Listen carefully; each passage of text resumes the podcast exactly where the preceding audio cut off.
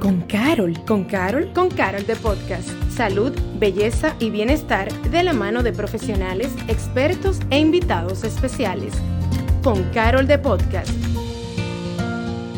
Hola y bienvenidos a un nuevo episodio de Con Carol de Podcast. Yo soy su host Paloma Rodríguez y como siempre ustedes saben estamos entrando, o bueno ya entramos al mes de febrero y desde hace ya 22 años Farmacia Carol siempre lleva a cabo esta campaña para darle la importancia de lo que es concientizar sobre la salud cardiovascular con alerta roja por el corazón y por eso compartimos en el episodio de hoy de Con Carol de Podcast con la doctora Rosa Abreu, infectóloga, pediatra y presidenta de la Sociedad Dominicana de Infectología, donde vamos a hablar un poco sobre la incidencia que tienen las enfermedades infecciosas en la salud cardiovascular y viceversa. Bienvenida, doctora, ¿cómo está? Muy bien, muchas gracias. Un placer estar con ustedes. Feliz de tenerla. La verdad que en, en el tema de salud cardiovascular creo que...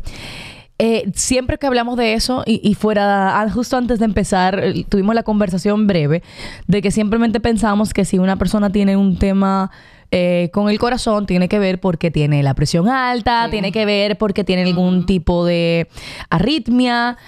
Sin embargo, en este caso vamos a dirigir el episodio por estas enfermedades infecciosas y qué tanta incidencia pueden tener ellas en el corazón. Sí, por supuesto un tema sumamente interesante, puesto que eso que dice es muy real. O sea, la gente se enfoca en que los problemas cardíacos pues están relacionados casi todo con el estilo de vida, la alimentación. Es correcto, eso es una gran parte. Pero ¿qué pasa? Las enfermedades infecciosas también pueden afectar al corazón y comportarse de forma muy grave. Eso pueden ser los virus, las bacterias, parásitos, hongos. Entonces la repercusión puede ser grave y dejar secuelas, o sea, daño a largo plazo. Yo quisiera empezar con uno de los casos que más obviamente han conmocionado a nivel infeccioso nuestro mundo, que es el COVID. Eh, luego de que vinimos, vino la pandemia, el mundo cerró, luego se supone que, que ya la ola de COVID bajó. Pero hemos visto como en diferentes momentos, e inclusive no hace tanto, ha habido repuntes y, picos de infección. ¿A qué se debe esto y cómo está actualmente el control del COVID, sobre todo en nuestro país? Bueno, eh, como bien sabemos, de diciembre para acá hemos tenido eh, circulando una nueva variante, la JN.1, que la pirola. ¿Qué ocurre? Eh, esperábamos realmente porque generalmente para las fiestas navideñas, Año Nuevo, pues la gente se junta, hay muchas actividades para compartir, pero además tenemos muchas visitas eh, internacionales de dominicanos y de extranjeros. Y todo esto contribuye a que este tipo de variantes se extiendan a lo largo del mundo. Por eso es que fue una pandemia. ¿Qué pasó con el COVID en particular? Aunque los coronavirus se conocen desde hace muchísimos años, el SARS-CoV-2 pues fue nuevo en ese momento y se fue conociendo más de él sobre la marcha. ¿Qué pasó? Al inicio se pensaba que iba a ser una infección viral de vías respiratorias sencillamente, pero el comportamiento pues fuimos viendo cómo fue variando de acuerdo a los grupos de edades. Se decía que los niños iban a tener enfermedades muy leves, sin embargo también se vio gravedad en los niños. Y vimos que el COVID como tal no era solo una infección viral eh, pasajera, aunque la mayoría de las personas pudieron presentar quizás sin siquiera dar, eh, tener síntomas, mal. Pero ¿qué pasó? O sea, con el paso del tiempo y el número de casos incrementando, se demostró que además del daño pulmonar que causaba que los pacientes terminaban en ventilación mecánica en algunos casos, pues también hacía un daño cardíaco que no siempre se presentaba con el paciente en el momento que tenía los síntomas, sino que a veces el paciente estaba bien y posteriormente, varias semanas, presentaba manifestaciones respiratorias. El COVID como tal, pues tiene cierta afinidad por el tejido cardíaco y puede afectarlo directamente, pero también la respuesta inflamatoria que tiene nuestro organismo cuando se enfrenta a ese tipo de virus, pues hace que el corazón termine afectado. Y esto vino a, o sea, fue clasificado como el long COVID, o sea, el COVID prolongado, que personas meses, años después, pues tienen todavía eh, manifestaciones y enfermedades asociadas a la infección por COVID. Y pasa con muchos otros virus también. Me encanta que hablemos un poco de ese tema de lo que es el long COVID o el, COVID prolongado. Muchas personas, luego de que pasó el pico de pandemia, me he dado cuenta y, he visto también reportes a nivel, sobre todo como más de noticias. No sé si existe evidencia como tal, donde se atribuya a que muchos jóvenes con dos situaciones. Uno, muchos ahora son hipertensos, eh, cosa que antes tal vez no se veía tan común dentro de la juventud. Y dos, se han visto muchas muertes repentinas, inesperadas, por temas de, de de algún para el corazón. existe, ¿Es cierto que esto va asociado por la presencia del COVID en nuestra sociedad? ¿O siente usted que simplemente puede ser algún otro tipo de factor que haya incidido en esto? Bueno, pues ambas son ciertas. Realmente los factores de riesgo son conocidos y están demostrados que personas, por ejemplo, que tienen una vida sedentaria, tienen algunas patologías de base, pues por supuesto tienen más riesgo. Lo que sí ha creado mucha incertidumbre e inquietud eh, son las personas jóvenes que no, no se les conocía ninguna condición de base. Esto realmente es multifactorial, pero el COVID sí se considera fuertemente asociado. La gente habla que, ah, no, que la vacuna, pero el COVID sí, en el COVID sí está demostrado que afecta el corazón. Todo esto asociado a condiciones de base, al uso de el, cigarrillo y el cigarrillo electrónico que se ha asociado fuertemente y, es eh, ampliamente conocido. Y eh, bueno, pues claro, es preocupante, pero sí, el hecho de haber tenido COVID y no necesariamente haber padecido COVID grave. A veces casos leves, pues igual las complicaciones se pueden presentar así a largo plazo. Como una persona, para cerrar el tema de lo que es el COVID, ¿cómo una persona sabe si tiene COVID prolongado? Bueno, el COVID prolongado se define como el proceso, ¿verdad? Presentaste COVID, quizá tuviste síntomas eh, generales, lo, lo que ocurre como un proceso viral.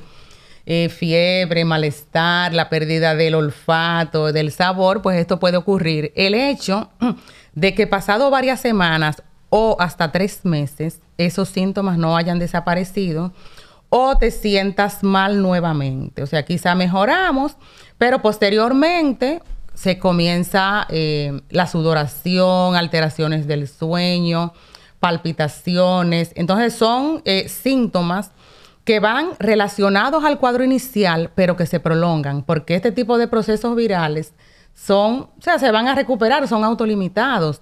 Entonces, muchas veces síntomas que la persona no tenía, como es el insomnio, a veces como las ciertas lagunas de que se te olvidan las cosas, pues pudiera estar asociado. ¿Hasta qué punto eso puede continuar?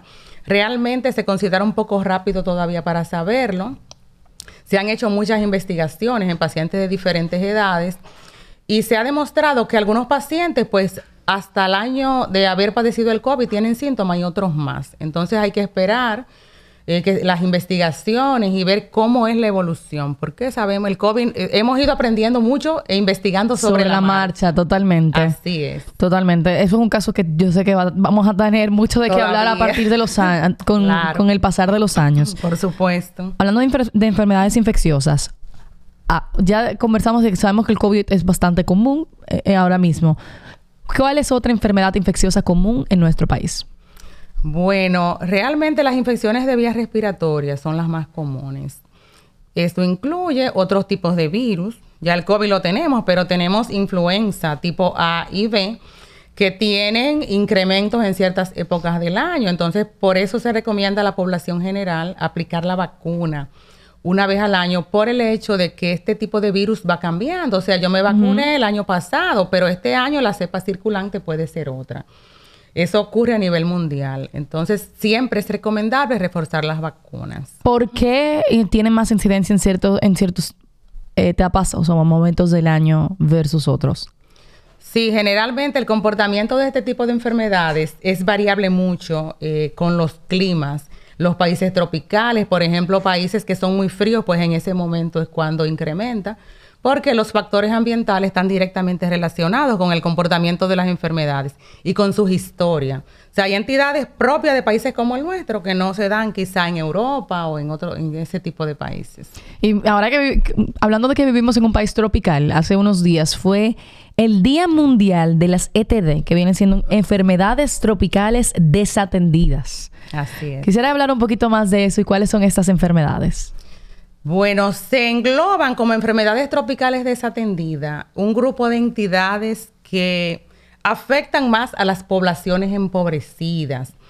Entonces, muchas de ellas donde hay selvas, donde los países, pues la población es pobre, no tiene acceso a muchos servicios de salud. Mm. Entonces, ¿qué ocurre? Como este tipo de países no son poderosos, no tienen muchos recursos, pues como que no se invierte tanto en ellas. De hecho, dentro de esas enfermedades se considera que están eh, arbovirosis, o sea, las que son transmitidas por mosquitos, que nosotros tenemos mucho de Chikungunya, Zika. Chikungunya, sí es. Eh, la malaria, la lepra, que es una enfermedad que existe ya mucho menos, pero todavía hay casos en unos que otros países. Entonces, la idea de celebrar un día de las enfermedades tropicales desatendidas, pues es eh, llamar la atención, saber que hay enfermedades que no siempre están sobre, sobre la palestra, pero que existen y que hay poblaciones vulnerables que son afectadas. Por ejemplo, nosotros tenemos el ejemplo más eh, vivo, que fue el marcado brote de dengue el año pasado, que los hospitales nuestros estaban abarrotados y muchos, muchos casos que no se podían ni siquiera ingresar. Ese tema del rebrote del dengue, mm, quiero, quiero hacer hincapié ahí porque supe, estuve, tuve la oportunidad de ir a un festival, un tema fuera del país para trabajo. Y una de las personas que iba a, trabajar allá a dar una charla tuvo que faltar porque le dio dengue, pero en México. Y me llamó mucho la atención porque justo estábamos hablando, conversando mucho que en nuestro país también había un rebrote de dengue. Y dije, wow, no es algo, no es un tema de la población dominicana solamente. Porque eso fue que todo el mundo se descuidó, la gente no se acuerda que el tema del agua. ¿Qué existe algún tipo de incidencia que pasó tal vez en Latinoamérica, que hubo un rebrote en el continente del dengue? Bueno, en realidad ese tipo de picos se espera eh, es cíclico, o sea, cada tres, cuatro años, pues por características propias del vector, que es el mosquito, mm. pues ocurre. Entonces, ¿qué ha pasado? Con los cambios climáticos, con los viajes, pues este ciclo ha cambiado un poco. Y de hecho, en lugares donde no se veía dengue, digamos Chile, algunos lugares de Europa, pues sí, ha aparecido. Y no fuimos solo nosotros los afectados. Si vemos países como Brasil, Perú, fueron eh, muchísimos casos. Y también con eh, mortalidad. Entonces, sí. Los cambios climáticos, eh, los procesos propios de, de, los países y de los climas, pues pueden contribuir de manera importante. Cuando estaba el rebrote del dengue del año pasado, recuerdo que la mayoría de los ingresados eran niños. Sí. Y eso también me llamó mucho la atención porque hubo un rebrote mayor con niños, o sea, hubo más casos de niños, sobre todo en estado crítico, versus eh, personas más adultas. Sí, eso es correcto. ¿Qué pasa con los niños? Ellos tienen un sistema inmunológico inmaduro. No es como el adulto. Los adultos nos exponemos a diferentes ambientes y probablemente pues nuestro sistema inmunológico reacciona más rápido. Mm. Pero el sistema inmunológico del niño es inmaduro más o menos como hasta los seis años, que es cuando se parece al del adulto. Pero hay factores agravantes además de eso. Por ejemplo, los niños, los lactantes, que son los niños hasta los dos años de edad, casi siempre están en la casa porque no van al colegio.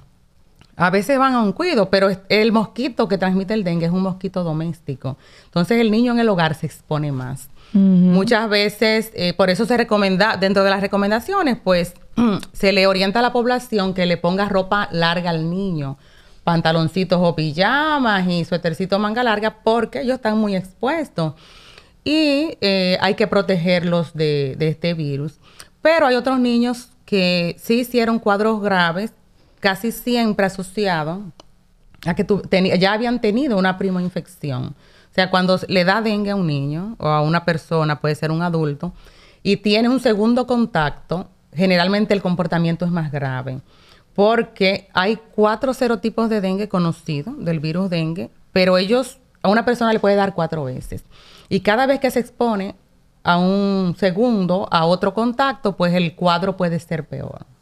¿Y, por qué, ¿Y por qué sería peor si se supone que nosotros, o sea, como que los seres humanos crean anticuerpos luego de que ya viven un virus? Muchas veces eso es como cuando te da varicela. Claro. No te vuelve a dar, es muy difícil que te vuelva a dar varicela. Y si le da, le da muy leve. Exacto. Raro, porque la inmunidad ahí es permanente.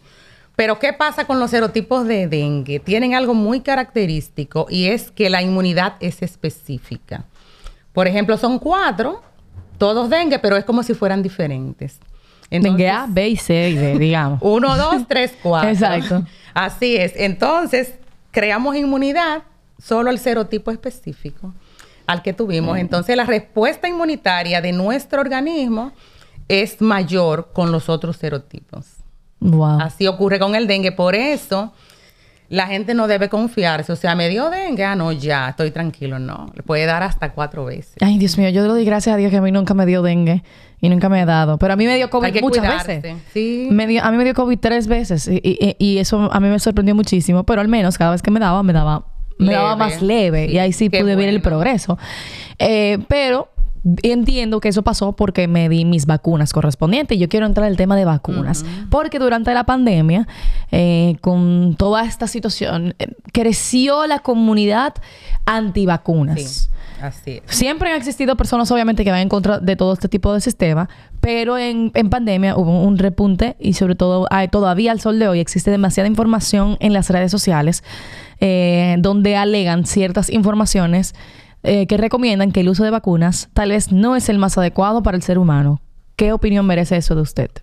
Bueno, si nos vamos a la historia de las enfermedades infecciosas, vemos que desde que comenzó a utilizarse las vacunas, que fue con la viruela, eh, la mortalidad por ese tipo de enfermedades comenzó a disminuir. O sea, eso fue algo dramático. Las vacunas son confiables y está demostrado que salvan vidas. ¿Por qué se controló esta pandemia? Es porque rápidamente se pudo vacunar.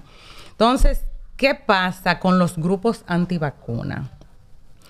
Realmente eh, pueden crear dificultad porque inmediatamente se bloquea una vacunación específica contra una enfermedad que está circulando o una que, que ya quizás se ha erradicado por la misma vacunación, pues pueden comenzar a reaparecer los casos.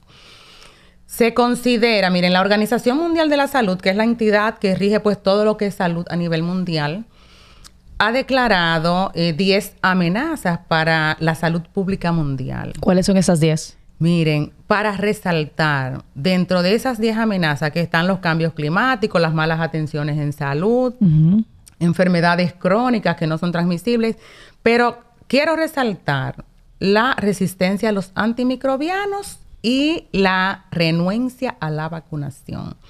Entonces, se considera que en unos años, pues esas van a ser las causas principales de muerte por precisamente el crecimiento de los grupos antivacunas. Es realmente una amenaza. Miren qué pasa con eso. Ejemplos clave. La rubeola. Quizá ustedes la han escuchado mencionar, mucha gente la conoce. Hay una vacuna que se aplica a los niños al año de edad, viene combinada con otras y nuevamente se le aplica al año y medio. Quizás si nosotros como adultos nos da la rubeola, no pase nada, aunque tiene complicaciones, pero cuando afecta a una mujer embarazada, eh, particularmente al inicio del embarazo, puede causar este virus daños severos al feto. O sea, el niño puede nacer con un retraso psicomotor, eso incluye microcefalia, alteraciones cardíacas, cataratas, sordera. Entonces, un niño que ya, o sea, no hay que mencionar más. Ya ustedes se imaginan cómo va a ser el desarrollo de este niño. Claro. Eso por haber estado en contacto con la rubeola al inicio del embarazo. Tenemos la ventaja, y podemos aplaudirlo, que el último caso de rubeola congénita en nuestro país fue en el año 2015-2016, pero es por la vacunación sistemática. Y ahí va la importancia de, la vacunación, por eso incluso se han llegado hasta casi erradicar. Me parece que sí algunas enfermedades por, completo en el mundo. Así es, muchas enfermedades y de hecho Aquí, por ejemplo, eh, la vacunación contra el polio, que es una enfermedad que rara vez mataba, igual puede, podría causar la muerte, pero el mayor problema era la limitación de la movilidad, porque causaba una parálisis plácida o causa. Y la persona queda en silla de ruedas, con las extremidades atrofiadas porque no las puede utilizar. Entonces no tenemos tampoco casos de polio. Así que los efectos de la vacunación sí están demostrados y son maravillosos. Claro, como cualquier otro producto biológico, tiene, hay efectos adversos que general, la, mayoría de los casos son leves y pasajeros. Claro. Cuando empezamos el episodio hablamos un poquito de, lo que está incidiendo mucho últimamente, que son los casos en la juventud a nivel cardiovascular. Y las, esos movimientos antivacunas siempre han, empezado a atribuir a que esto no viene necesariamente del COVID, sino de la vacuna. Eh, ¿es, un mito o una realidad que muchos casos que se han visto con temas cardiovasculares, luego de ponerse la vacuna o luego de que le diera COVID, pudo realmente venir por la vacunación? Realmente no está demostrado. Se describió en alguna vacuna cuando estaba en proceso de preparación, en fase casi final, que podría tener uno que otro efecto adverso cardíaco, pero lo mínimo realmente. Y las vacunas que se, que se sacaron para uso rutinario, pues fueron vacunas muy seguras. Entonces, no hay evidencia científica que puedan atribuirle las muertes en jóvenes, que siempre han ocurrido, lo que pasa incluso atletas en épocas eh, lejanas al COVID, que pueden tener un, infarto o un tipo de, eventos como este. Pero ¿qué pasa? Pues tratamos de buscar para justificar precisamente la posición en contra de las vacunas, pues eh, cualquier cosita por ahí que se pueda escapar o que alguien haya dicho. No, y, me gusta la aclaración de que dijo que tal vez en algún momento se llegó a poner de que eso podría ser un efecto secundario en lo más mínimo. Y solo me recuerda la primera vez que yo fui a Estados Unidos, que yo vi un anuncio de una medicina. Y en Estados Unidos ponen los efectos secundarios eh, diciéndolo, o sea, la voz en off los dice. Y, y veo cómo recomiendan algo y está la muchacha súper feliz, contenta y todo saludable. y de repente mencionan todos los efectos secundarios, que es como el completo opuesto a lo que la medicina quiere lograr. Pero es que siempre se dan casos y se dan casos. y es como, eh, como que una medicina para la gripe te puede hasta provocar la muerte. Porque no es, que, no es que va a pasar. Claro. Pero existe esa mínima posibilidad. Siempre hay riesgo. Con lo más común, un acetaminofén que nos tomamos, si se nos va la mano con el acetaminofén, pues tenemos, podemos tener una reacción adversa o hasta con un antialérgico. Entonces, cualquier sustancia, producto biológico, pues puede tener efectos adversos. hablando de las vacunaciones y volviendo al tema del dengue, en redes sociales se encontramos una, publicación que hablaba de una vacuna contra el dengue. ¿Esto ya existe? ¿Está en proceso de existir? Eh, ¿Conoce un poco sobre ese tema? Sí, por supuesto. Existen dos vacunas ya aprobadas contra el dengue. Hay una vacuna que se aplica a niños de mayores de 9 años que ha sido aprobada, pero tiene ciertas limitaciones. Por ejemplo, para que la reacción, la respuesta sea la ideal, hay que demostrar que ese paciente tuvo algún contacto con el virus dengue en otro momento. Entonces ya eso es un poco de limitación. Y hay otra vacuna que entiendo que es la que vamos a tener aquí, espero que no muy tarde, es una vacuna que se puede utilizar a partir de los cuatro años de edad, dos dosis, y no tiene como prerequisito que la persona haya tenido contacto con virus dengue antes. Entonces se estuvo eh, conversando con el Ministerio de Salud y las sociedades médicas especializadas porque se dieron los primeros pasos. Entonces es probable que esa vacuna sí la tengamos pronto. Pero resaltar que aunque existe la vacuna, no nos podemos confiar porque llegue la vacuna. Hay que seguir todas las medidas estrictas de criadero del vector, o sea, para evitar criadero de mosquitos en nuestro alrededor. Cloro untado, tanque tapado. Por supuesto, así. Yo creo que esa es una, de una, de las mejores promociones que, ha hecho el Estado Dominicano eh, para concientizar sobre el dengue. Hay que continuar. Y, demás. Sí, sí. Definitivamente la educación a la comunidad es clave podemos tener todo y si no tenemos esa educación de cuidar nuestro entorno, de no acumular objetos en el patio que no utilicemos, de que si necesitamos agua para el uso doméstico, ponerle el cloro y taparla, pues eso es clave. Estamos cuidando nuestro entorno, nuestra familia y nuestra comunidad. Porque, por ejemplo, tú puedes cuidar muy bien tu espacio, sabes que no tienes ahí ningún criadero, pero no sabemos el del lado. Hay gente que acumula objetos en el patio hasta en la azotea. Entonces, esas campañas educativas y eso de ir a, las, a los hogares y eliminar los criaderos, pues es muy importante. Y educar así a, a los familiares, hasta los niños. Claro, y, es una responsabilidad de nosotros como ciudadanos. No solamente tiene que venir el Estado a hacer una jornada de limpieza y de, y de búsqueda de esto, sino que cada quien tiene que ser responsable y asumir esa responsabilidad, que a veces, que a veces yo creo que nos acomodamos un poquito. como, como ciudadanos que nos gusta que nos hagan todo. Sí, definitivamente. Y nos, esa responsabilidad la tenemos todo el tiempo porque nosotros somos que vivimos ahí. Entonces, sí, no podemos esperar que vengan de salud pública a limpiarnos el patio. No, eso no puede ser. Todos somos responsables y todo el mundo tiene que involucrarse en las escuelas eh, y también participar otras instituciones.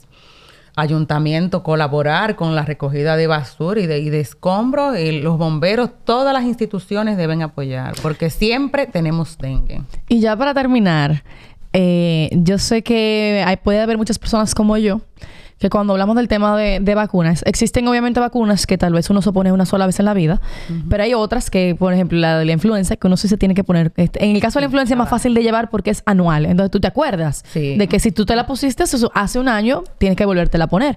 Pero hay otros casos de, de, vacunas que, que cada no sé cuántos años y en nuestro país no existe tan tanta tecnología a nivel de récord médico. Y a mí, ¿sabes qué me pasó a mí, por ejemplo?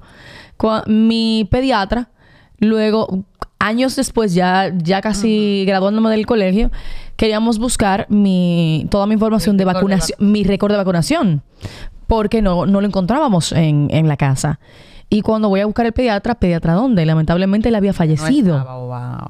Y fue como, bueno, yo voy con, con con Dios delante, imagínate, yo espero tenerlo todo porque mi mamá me lo puso. Pero entonces, ¿cómo una persona sabe de qué está vacunado y, de, y para qué no? Sí. Esa parte es un poquito complicada. Por eso uno le recomienda a las madres, ¿verdad? Más con los niños, que eso lo conserven como que es su cédula, o sea, su documento personal. Estamos en una época muy tecnológica, o sea, podemos eh, guardar una fotocopia, escanearla en el celular. Ahora hay formas. Pero de igual modo, cuando tenemos la duda o la madre no sabe si llevó el niño a vacunar, es bueno ir a los lugares porque hay registros. De hecho, hay un número, un lote de la vacuna que se le administró. Y puede ser un poquito tedioso, pero se puede eh, rehacer. Lo ideal es que tengamos el documento original. Hay que vacunar a los niños desde que nacen a los dos, cuatro, seis meses de edad, al año, al año y medio, cuatro años nuevamente en la adolescencia. Ya en la adultez hay otras vacunas que hay que darle seguimiento y que ahí viene como un poquito de, dejadez, nos olvidamos. Y como tú decías, nuestro país no tiene la cultura de vacunar al adulto. No. Incluso ni a los envejecientes que son susceptibles a ciertas enfermedades. Entonces, la vacuna contra el tétanos, por ejemplo, que es una vacuna rutinaria que se administra también a las embarazadas, se recomienda un refuerzo por lo menos cada 10 años. Igual en poner los refuerzos contra el virus de la hepatitis B, si desconocemos o no, no recordamos, pero ya aunque son vacunas que se supone te protegen de por vida, con el paso de los años la protección puede ir disminuyendo. Entonces igual está recomendado eh, su vacuna de refuerzo. Hay casos particulares en los que, o sea, nos vacunamos, pero no sabemos si estamos completos y tenemos toda la protección. Pero hay pruebas de anticuerpos que se pueden hacer. O sea, es como un análisis a ver cómo está tu nivel de protección y ver si amerita. En el caso de la hepatitis B, por ejemplo, uno lo, lo hace. Sí, eso iba a decir. Yo creo que me recuerdo que en el caso de la hepatitis B, exacto, si uno ve como el, repunte en el número, es o que lo tiene o que tiene los anticuerpos. Exactamente. uno de los dos. O que no te vacunaste, quizá. Entonces sí, a veces hay que hacer pruebas, pero hay que vacunarse. Eh, excelente, excelente. Yo creo que nosotros tenemos que, como adultos, preocuparnos un poquito más por eso, para nosotros mismos, porque solamente pensamos, es cierto, solo se piensa en los, los niños. niños, así es. No, y los envejecientes, que se vuelve, o sea, mira, como les comentaba ahorita, que los niños tienen un sistema inmunológico inmaduro. Pasa lo mismo en la vejez. Y no tan viejo, y después de los 55 años, que la gente todavía es joven, pero su sistema inmunológico comienza a envejecer. Entonces igual se vuelve más susceptible a ciertas enfermedades infecciosas. Como viene la diabetes, la hipertensión, así hay más susceptibilidad a otras enfermedades y por eso también hay que aplicar las vacunas hay que cuidarnos y hay que cuidar a todos los que queremos. Así es. Doctora Rosa Abreu, muchísimas gracias por su compañía en el día de hoy. Yo creo que ha sido una conversación bastante interesante en general, donde hablamos de muchísimas cosas diferentes. ¿Cómo las personas pueden eh, seguirla, contactarla para citas? Sí, por supuesto. Yo laboro en Hospital en Santo Domingo. Mi celular es 829-877-3633. Y me pueden encontrar en Instagram como doctora Rosa Abreu. Muchísimas gracias. Muchísimas gracias y gracias a ti por siempre escucharnos. Recuerda que este episodio está disponible en las diferentes plataformas, tanto en Spotify como en YouTube, como Farmacia Carol, y que tenemos TikTok si usas TikTok, ve y síguenos. Y si no lo usas, sácate una cuenta y ve y síguenos. Con Carol de Podcast, así mismo lo puedes buscar en nuestra cuenta de TikTok. Mantente atento a todas nuestras redes sociales porque nos encontramos en el mes de febrero, un mes muy importante para nosotros, que es alerta roja por el corazón, ya que tenemos que tener la conciencia suficiente para cuidarnos y cuidar a quienes amamos. Nada, eh, para mí ha sido un placer. Yo soy Paloma Rodríguez y nos vemos en un próximo episodio de Con Carol de Podcast. Chao, chao. Gracias por acompañarnos a Con Carol de Podcast. Nos escuchamos en un próximo episodio.